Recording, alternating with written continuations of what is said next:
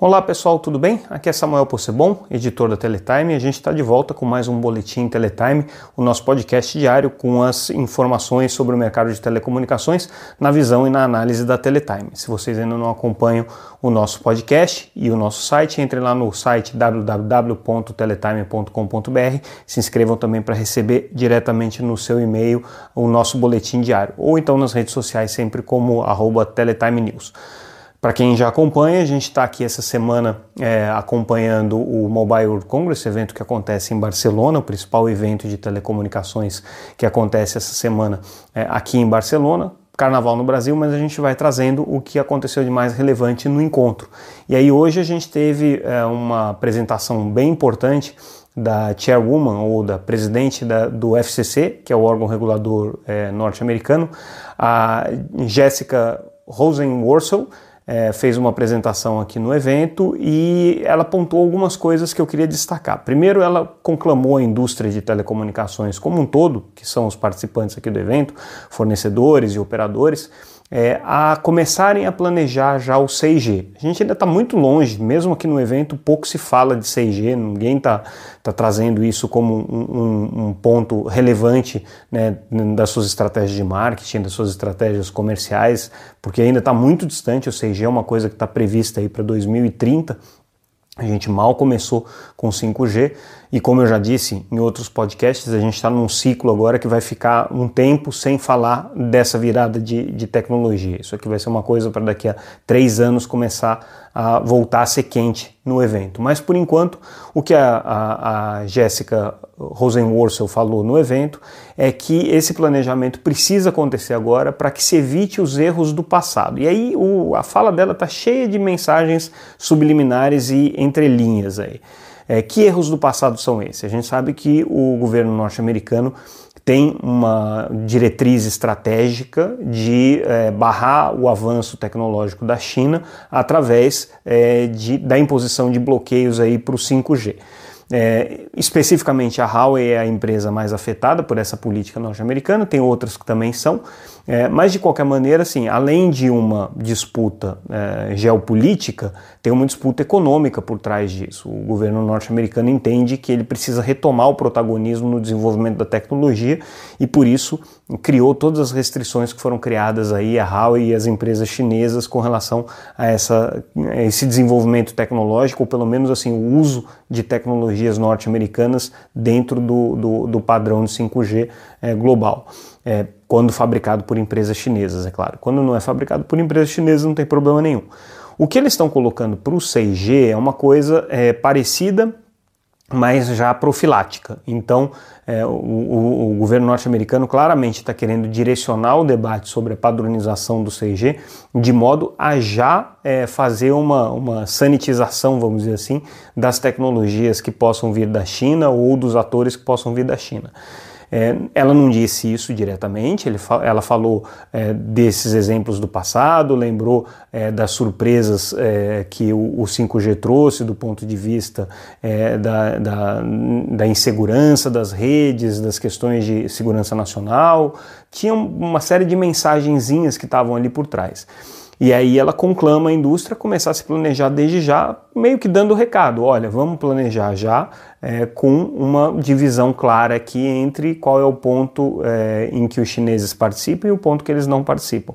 Pelo menos essa foi a minha leitura. E outras pessoas que eu é, conversei aqui em Barcelona concordam que existe esse movimento. Inclusive, um dos especialistas que eu ouvi que acompanhou o desenvolvimento do 3G, do, do 4G, do 5G dentro dos fóruns de padronização internacionais que acontece, me chamou a atenção de que está acontecendo uma coisa muito esquisita, que é o fato de que quando você começa a criar os grupos é, para padronização do 6G, que já estão sendo criados, né, para uma série de aspectos aí tecnológicos é, do, do padrão, já se começa a ter esses grupos sendo criados, já começam a aparecer perguntas assim do tipo quem é que mais vai participar? Vai ter empresa chinesa participando? A Huawei está participando? É, e essas perguntas, na verdade, denotam aí um, um, um, um movimento que já começa a, a ocorrer de tentar, de alguma maneira, segregar. O que esse analista me chama a atenção é do risco que existe já cada vez mais concreto, e esse recado da, da presidente do FCC acabou corroborando com essa, com essa tese, de que no 6G a gente não tenha mais um padrão global que seja seguido por todas as operadoras em todo o mundo. É, talvez, a depender de como essa disputa geopolítica vai se colocar daqui para frente, você tenha uma nova fragmentação da tecnologia com alguns países a China e outros países alinhados à China seguindo um determinado caminho e países ocidentais uh, seguindo um outro uh, caminho. Na história da, da, das tecnologias de banda larga móvel, isso já aconteceu. O, o, desenvolvimento das primeiras gerações de telefonia móvel digital, o que a gente chama de 2G e depois é, o 2,5G, antes de você chegar no 3G, havia essa disputa. Havia uma disputa é, entre o padrão norte-americano, vamos dizer assim, que era o CDMA, e o padrão é, europeu, que era o GSM. Por conta de escala e por conta da organização das empresas, o padrão GSM acabou é, prevalecendo, inclusive a evolução do padrão é, GSM acabou sendo é, a referência para o 3G e dali para frente o desenvolvimento da indústria se deu de maneira mais ou menos harmoniosa, né, com 3G padronizado, 4G padronizado e 5G padronizado globalmente. Então hoje em dia você consegue pegar o seu celular do Brasil e usar em qualquer lugar do mundo, o que não acontecia na época do 2G quem é mais velho vai se lembrar disso daí. Então, um movimento parecido está começando a acontecer, a gente está de olho aí, mas é, alguns recadinhos foram dados e a gente notou isso aí no, no nosso noticiário. Isso aí coincide também, por acaso a gente teve é, nesse, nesse evento a, apresentação do, do, do presidente é, global da, da Huawei, o CEO, eles chamam de rotativo, né, porque são vice-presidentes que vão assumindo de maneira rotativa a, a, a, a, presidência da empresa. Né? E o que ele colocou é, nessa, nessa, nessa apresentação foi é, um, um, recado muito sucinto, mas muito claro logo no começo. Ele falou assim: se a gente quiser saber como é que é o futuro, a gente tem que olhar para cima, por cima da política. Né? A gente não pode ficar preso nas questões políticas. Por quê? Existem supostamente muitas dúvidas com relação à viabilidade da Huawei é, por conta dessas sanções que ela tem sofrido, dessas restrições que ela tem sofrido. Né? A empresa, de fato, ela sofreu um impacto muito grande na área de handsets, foi a área mais afetada, ela passou a ter dificuldade de acesso a microprocessadores para poder montar os seus é, telefones celulares, isso daí é, trouxe uma quebra na, na, cadeia de desenvolvimento, lembrando que a Huawei estava em segundo lugar é, na, no desenvolvimento de handset, já era o segundo maior é, player de handset do mundo, e aí ela despencou, porque ela passou a não ter o insumo mais importante ali, que eram justamente os chipsets, então ele coloca, ele dá esse recadinho aí antes de fazer toda a apresentação sobre a estratégia da empresa, dizer que a empresa continua sendo uh, uma empresa com foco global, é, tudo aquilo que a gente já tinha falado ontem sobre o stand deles, aquela narrativa, como é que eles estão construindo isso, é, é, o que eles chamam de guide, né, que é o caminho aí para você chegar no, no gigaverso, né, é, tudo aquilo ele recontou durante a apresentação dele, então não vou entrar mais em detalhes. Se vocês perderam, tem lá a nossa matéria de ontem sobre é, o, o, a forma como a Huawei está estruturando o seu discurso para o futuro. Então, é, esses foram aspectos aí que a gente, que a gente é, notou hoje na, na, apresentação dele, que coincidem com a, com a fala da, da presidente da FCC. Além desse é, chamado aí para discussão sobre o 6G, a presidente da FCC também mencionou a importância de que se comece desde já a pensar em espectros para o 6G, então mencionou aí espectros na, na, nas ultra, é, nas bandas ultramilimétricas, né, acima de 100 GHz, talvez chegando aí a tera, terahertz de, de, de, frequência, então essas seriam bandas necessárias, mas também em, ba em frequências mais baixas, falando entre 7 e 15 GHz a gente tem que ficar atento porque são faixas hoje muito ocupadas por serviço de satélite, talvez tenha conflitos aí é, de uso de frequência, vamos ver como é que isso daí vai se desenvolver. Mas enfim, ela conclamou a indústria a ter uma discussão é, nesse sentido aí e anunciou para meados desse ano uma grande é, licitação das faixas de 2,5 GHz, que nos Estados Unidos ainda não tinham sido leiloadas para o 5G, no Brasil elas já foram para 4G, lá nos Estados Unidos vão ser leiloados agora para o 5G no meio do ano. Então vai ser um dos maiores leilões de espectro aí que o mercado norte-americano vai viver. Mudando de assunto, indo para outra empresa, mas falando mais ou menos é, de temas correlatos, Cristiano Amon, brasileiro, presidente e CEO da Qualcomm, é, participou também do evento é, nessa terça-feira.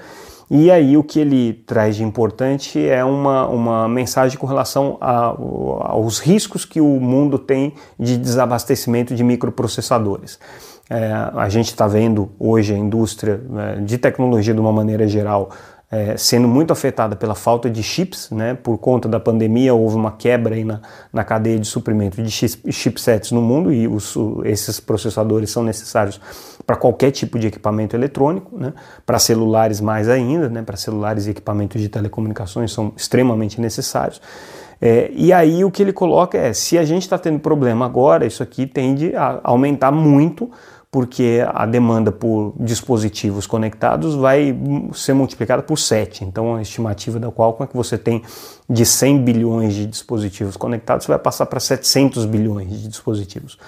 Por um lado, isso é um, cria uma pressão imensa aí na indústria de fornecimento de chipsets, o que ele, ele também convida aí toda a indústria a participar e a atuar efetivamente na ampliação dessa cadeia de fornecedores de chipsets, isso é, principalmente fábricas né, é, de, de chips é, tão em falta hoje no mundo e é uma logística muito grande para você montar uma, uma fábrica desse tipo, não é um troço simples.